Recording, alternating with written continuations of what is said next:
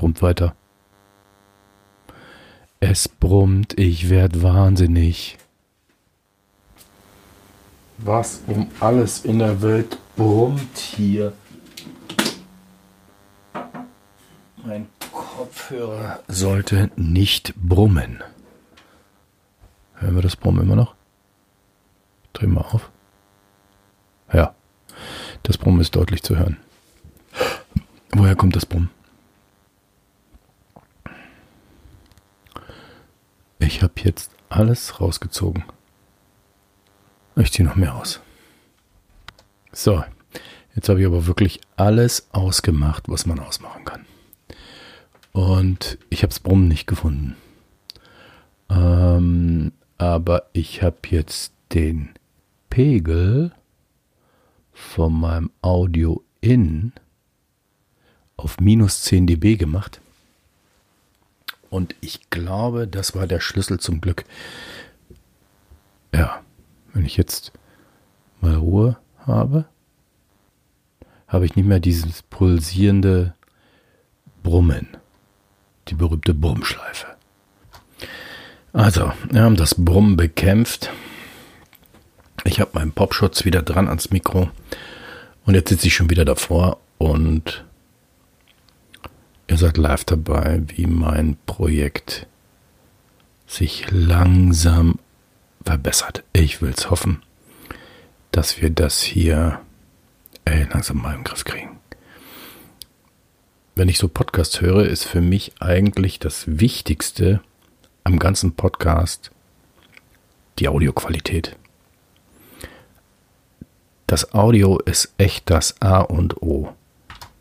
Knacksen oder Zischlaute, wie es bei der Bundespressekonferenz beim Seibert äh, sehr häufig vorgekommen sind, haben mich schier in den Wahnsinn getrieben. Ich wurde beim Hören immer nervöser und ähm, habe es wirklich nur mit Schmerzen durchgehalten. Das ist für vielleicht nicht für jeden, so relevant, aber mich macht es wahnsinnig. Also mich treibt es in den Wahnsinn. Was ich auch ganz, ganz schlecht ertragen kann, ist, wenn ich zum Beispiel, wir müssen reden. Wenn ich den Podcast höre und Max redet und bricht seine Sätze ab. Er bricht einfach seine Sätze ab und fängt neu an oder redet ganz anders weiter. Und dann diese Äs, diese Äs und diese Satzabbrüche treiben mich in den Wahnsinn. Das ist ähm, unerträglich. Es ist zum Beispiel da so, dass wenn ich ein paar Podcasts bei mir im Podcatcher drin habe, dass dann solche Podcasts mit solchen Sachen, die tatsächlich so ein bisschen störend sind, dass die weiter nach hinten durchrutschen und dass ich die eigentlich viel, viel später erst höre. Und ähm, ja, jetzt merkt man das selber, dass man äh, selber äh, wahrscheinlich auch äh, solche Fehler macht, die zum nicht zum Hörgenuss beitragen, aber man kann gar nichts dafür. Es ist es ist so ein gewisses Niveau, das man irgendwie mag. Das, man schätzt es unbewusst, wenn so eine Audioproduktion einfach gut gemacht worden ist. Und jetzt, wo ich selber mal hier so ein bisschen rumprobiere und hier dieses Projekt, diesen Test mache, um zu lernen, ähm, wie das Ganze funktioniert und wie man sowas macht, stellt man selber fest, wie schwierig das eigentlich ist. Wie, wie anstrengend das ist und wie viel Zeit man vertrödelt mit 16 Minuten Audio. Wenn man so für sich in sein Gerät spricht und keinen Partner, keinen Gesprächspartner hat, beim Sprechen auch noch denken muss und dann seine Hardware und seine Software noch nicht so richtig im Griff hat, äh, dann abgelenkt ist, das ist nicht einfach. Also, ich habe das ja schon mal gesagt, Respekt für die vielen Leute, die das da draußen in einer Qualität, in einer Professionalität machen, die mich, die wir als selbstverständlich äh, sehen. Was mich zum Beispiel auch stört, wenn Interviewer ähm, im Gespräch ähm, dem Interviewten dazwischen quatschen und ihn dabei seinen Gedankengang unterbrechen. Und das passiert immer in der spannendsten äh, Minute, wo ein Gedanke ist, der einen interessiert. Man hängt da total dran an dem, mit den Ohren am Audio und auf einmal wird er, wird er unterbrochen und, ah, und der Gedanke ist vor Ende und du, du, du kriegst es nie wieder hin. Ja. Nie wieder knüpft einer genau da an.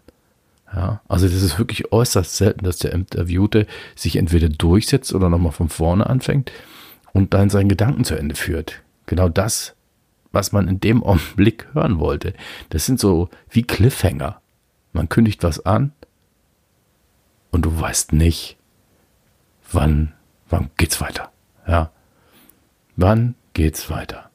Ja, das sind so Sachen, die mich beim Podcast stören, weil ja gerade so, wenn man Radioproduktionen hat, dann sind die geschliffen. Ja, dann sind die geschnitten, dann ist, haben die bloß eine gewisse Zeit, dann nehmen die Sachen raus und dann bringen die das kurz und knapp auf den Punkt. Ja, und das ist ja genau das, was wir beim Podcast sagen. Nee, brauchen wir nicht, wollen wir nicht. Wir haben Zeit. Ja, Leute hängen länger an den Kopfhörern und hören zu. Und dann können wir auch mal etwas länger reden und vielleicht wiederholen wir uns dann auch mal in dem, was wir sagen aber wir können länger reden und können Gedanken in aller Ruhe ausführen, ohne dass man auf die Uhr guckt und sagt, so, äh, jetzt müssen wir zum Ende kommen, weil dann verhält sich auch der Gesprächspartner in aller Regel komplett anders, wenn er nicht viel Zeit hat, wenn er es auf den Punkt bringen muss. Und das merkt man solchen Audioproduktionen einfach an. Vor einiger Zeit ist mir der neue Podcast von Lanz und Brecht über den Weg gelaufen. Ich habe gedacht, oh, schön, neuer Podcast. Brecht, schlauer Typ, ähm, gute Gedanken. Ähm, die meisten Sachen, die er so von sich gibt, waren für mich immer plausibel und ähm, sehr intelligent und haben mich bereichert. Ähm, Lanz war nie mein Ding. Ähm, dass die beiden sich gefunden haben, war für mich ein bisschen ungewöhnlich. Ich mochte ihn nicht. Also seine Fernsehproduktion mochte ich nicht. Er war mir immer irgendwie zu verständnisvoll und ähm, zu viel Konsens und das war mir einfach alles zu geschleckt. Und wenn Lanz den Kopf auf die Seite legt ähm, und mit seiner sonoren Stimme äh, mit seinen Gästen redet, da war, da war kein Pfeffer drin. Das war nicht das, was ähm, ich konsumiert habe. Ähm, es sei denn, es war wirklich mal ein wirklich ähm, interessanter Gast mit ähm, guten Gedanken da, dann kann das schon mal sein, dass ich mir da irgendwo auf YouTube oder im Internet oder auf Twitter irgendwie so ein Snippet angeguckt habe. Ich habe mir also die letzten 14 Lanz- und Brecht-Folgen geladen und ähm, angehört und habe dabei ganz was ganz Merkwürdiges beobachtet. Meine Begeisterung für Brecht nahm von Folge zu Folge ab. Es wurde irgendwie banal. Es wurde irrelevanter. Es entzauberte sich. Für mich hat Brecht sich hat für mich komplett den Zauber verloren. Und das ist so eine Beobachtung, das habe ich noch nie gehabt. Ähm, ich kannte Brecht immer nur von, von Talkshows, von kurzen Auftritten, von kurzen Statements, wo er knackig ähm, seine Gedanken formuliert hat und die immer oder fast immer ins Schwarze getroffen haben. Und jetzt in diesem Plauder-Podcast ähm, von seiner spanischen, aus seinem spanischen Ferienhaus oder aus seinem Büro heraus mit Lanz in Hamburg in seinem Studio sitzend, äh, diese Plaudereien, ähm, wo sich beide gegenseitig ähm, Komplimente machen und sich ständig verständnisvoll äh, hofieren, äh, ähm, was sie für tolle Typen sind, hat sich Brecht für mich ja total entzaubert. Er hat für mich den, den Reiz verloren. Und das ist eine Beobachtung, die habe ich noch nicht so gemacht. Lanz hat sich für mich voll bestätigt. Ja, das ist ein total smarter, ähm, glatter Typ, der mir keinen Mehrwert bringen kann. Ja, also für einen Podcast total ungeeignet. Und ein gutes Beispiel dafür, dass sich solche Leute auch mit solchen Formaten komplett, ich wiederhole mich, entzaubern können.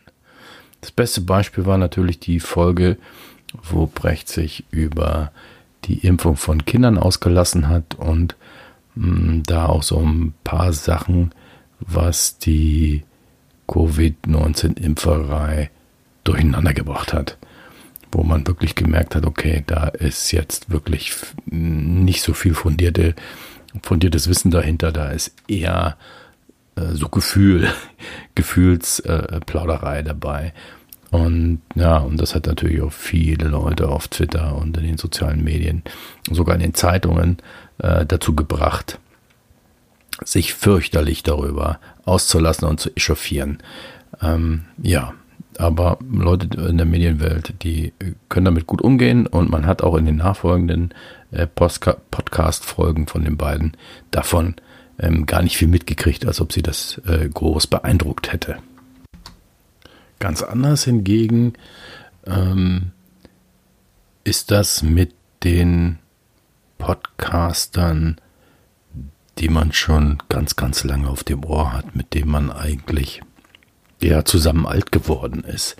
Wenn ich mir so an die Jungs von Methodisch Inkorrekt äh, denke oder an die Freak Show mit den ganzen Leuten oder den Stefan Schulz.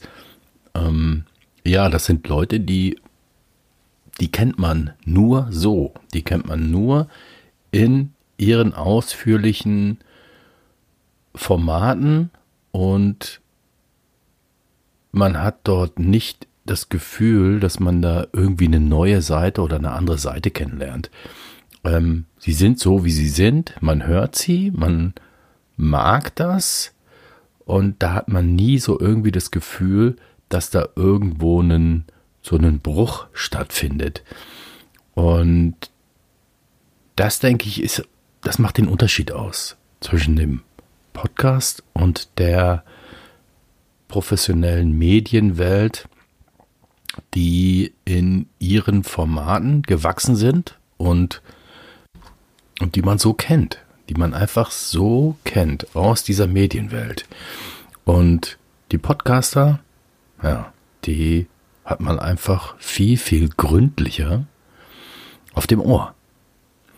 Und das war für mich, also das war für mich eine ganz, ganz neue Erfahrung, ähm, wie groß oder ja, wo, wo, wo der Unterschied ist zwischen der professionellen Medienwelt und deren Produktion und dieser Podcaster-Kultur. Ähm, das, das ist total, also das finde ich total interessant. Wobei ich sagen muss, ich höre wirklich auch sehr viel aus öffentlich-rechtlichen, äh, sehr viele Produktionen aus öffentlich-rechtlichen ähm, Radio und konsumiere das auch sehr, sehr gerne.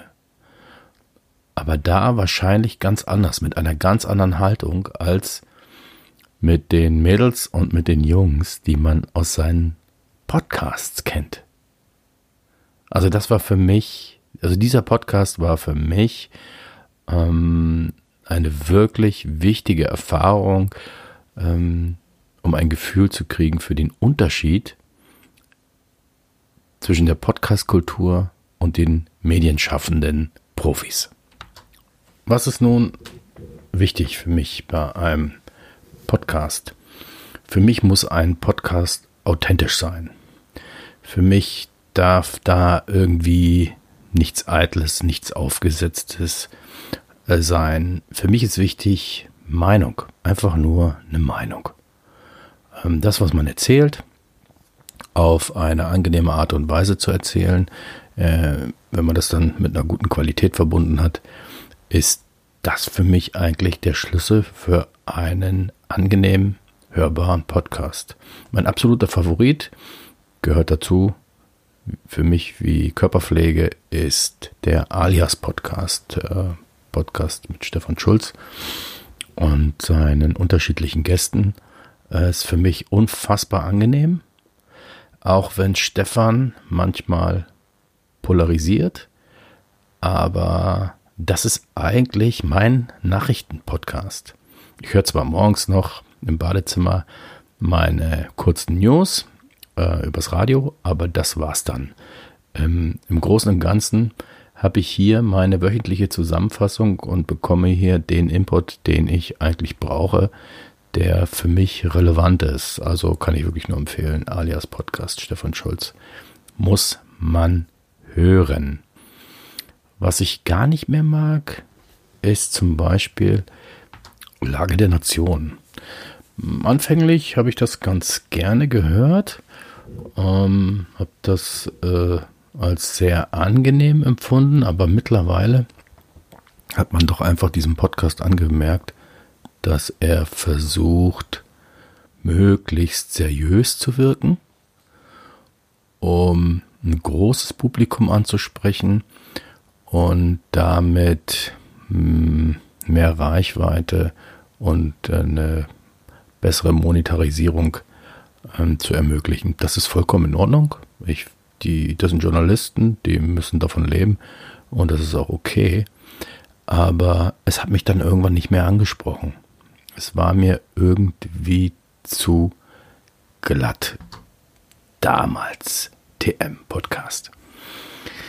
Das ist auch wirklich ein, ein Beispiel für eine Ambivalenz. Ähm, ich weiß gar nicht, wie ich das richtig beschreiben soll. Damals TM, der Ayobo, redet immer wieder, ähm, teilweise in Monologen, aber überwiegend äh, mit Gästen, über früher, über, ja, früher war alles besser. Ähm, er hat durchaus sehr, sehr interessante Gäste und ich höre diesen Podcast regelmäßig und auch alle Folgen und sie kommen und dann höre ich sie auch. Aber Ayovo ist so ein super Beispiel für absolut unprofessionellen Audioproduktion aber für Leidenschaft. Er macht ein unkompliziertes Ding, also ein unkompliziert, also unkomplizierter geht es gar nicht. Er scheißt eigentlich auf alle Konventionen und nimmt einfach auf und präsentiert es. Also das ist das Gefühl. Es kann natürlich durchaus möglich sein, dass der Ayobo äh, äh, da unglaublich viel Energie reinsteckt und unglaublich viel schneidet und macht, aber mh, mm, das kommt nicht rüber. Also der damals TM-Podcast ist, glaube ich, so, so ein ganz, ganz typischer Podcast aus dieser Podcast-Kultur.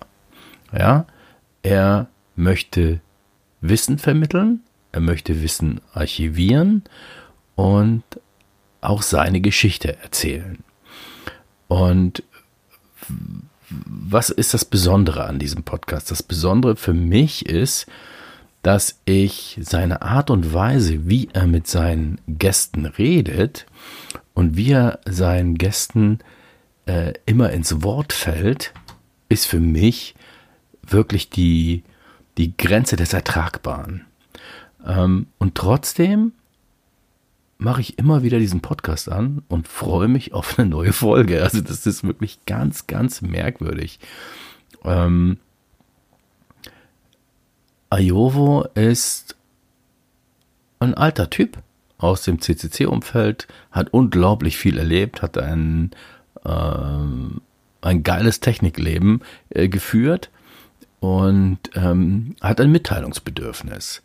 Und dieses Mitteilungsbedürfnis geht so weit, dass er seine Gäste permanent unterbricht und wie ich das vorhin schon, schon ähm, angedeutet habe, es ist eine Eigenschaft, die mich in den Wahnsinn treibt. Lieber Ayuvo, bitte lass deine Gäste ausreden. Du hast so tolle Gäste vor deinem Mikrofon zu sitzen, die wirklich Sachen zu erzählen haben, die interessant sind. Ja? Aber du hast ein Talent, ähm, diese Leute in ihren Ausführungen zu unterbrechen. Das ist unglaublich. Ähm, du bist eigentlich kein Interviewer. Du bist ein Typ, der selbst ein unglaubliches Wissen hat und das aber irgendwie nicht einbauen kannst, sondern in Gespräch, im Dialog mit deinem Wissen deine Gäste immer wieder unterbrichst. Und jetzt könnte man sagen, okay, wenn es dich so aufregt, dann hör den Quatsch doch einfach nicht. Ähm, aber ich gebe einfach nicht auf. Das ist so ein typischer Podcast, der so viele Sachen hat, die mich stören. Oft ist die Qualität scheiße. Und dann diese Reinquatscherei in die Ausführung der Gäste nervt mich unglaublich. Aber ich kann es nicht sagen, woran es liegt. Ich höre trotzdem einen jeden Podcast. Und ich freue mich über jede Folge, die Ayuvo dort rausschmeißt. Und ja, ich kann das gar nicht erklären. Einem Podcast, probiert es einfach mal aus. Vielleicht liegt es ja auch an mir, vielleicht bin ich ja auch ähm, hier der Freak, aber das ist ein, ein unglaublich gutes Beispiel für Podcast-Kultur für ähm, Leidenschaft im Podcast. Und ich glaube, das ist der Grund, warum ich es immer, warum ich es immer wieder versuche, warum ich immer wieder einschalte und mir die Episoden runterlade und das ähm, konsumiere. Ja, genau. Also damals hier im Podcast. Äh, Hört es euch mal an, dann wisst ihr, wovon ich rede. Ja, für einen Monolog ähm, haben wir jetzt schon 22 Minuten überschritten. Das ist schon echt viel Quatscherei jetzt hier für mich als blutigen Anfänger und Hardcore-Konsumenten. Ich möchte jetzt schließen, weil ich glaube, ich gehe jetzt langsam ins Bett. Es ist schon halb zwölf. Ihr habt gesehen, ich habe jetzt, also will ich hoffen, ähm, das Brummen aus meinem Podcast verbannen können. Habe euch so ein bisschen was über meine Podcast-Leidenschaft erzählt. Ja, genau. Und das soll es eigentlich für heute gewesen sein. Ähm, danke für alle die, die sich das tatsächlich angehört haben, äh, was für mich immer noch unglaublich ist. Ähm, bleibt, bleibt alle gesund. Ähm, und hört mal wieder rein. Gute Nacht. Schenken. Joachim Ringelnatz. Schenke groß oder klein, aber immer gediegen. Wenn die Bedachten die Gaben wiegen, sei dein Gewissen rein. Schenke herzlich und frei.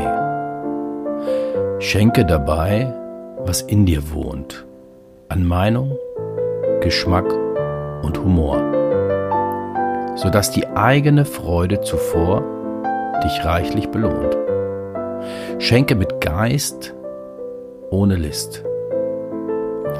Sei eingedenk, dass dein Geschenk du selber bist.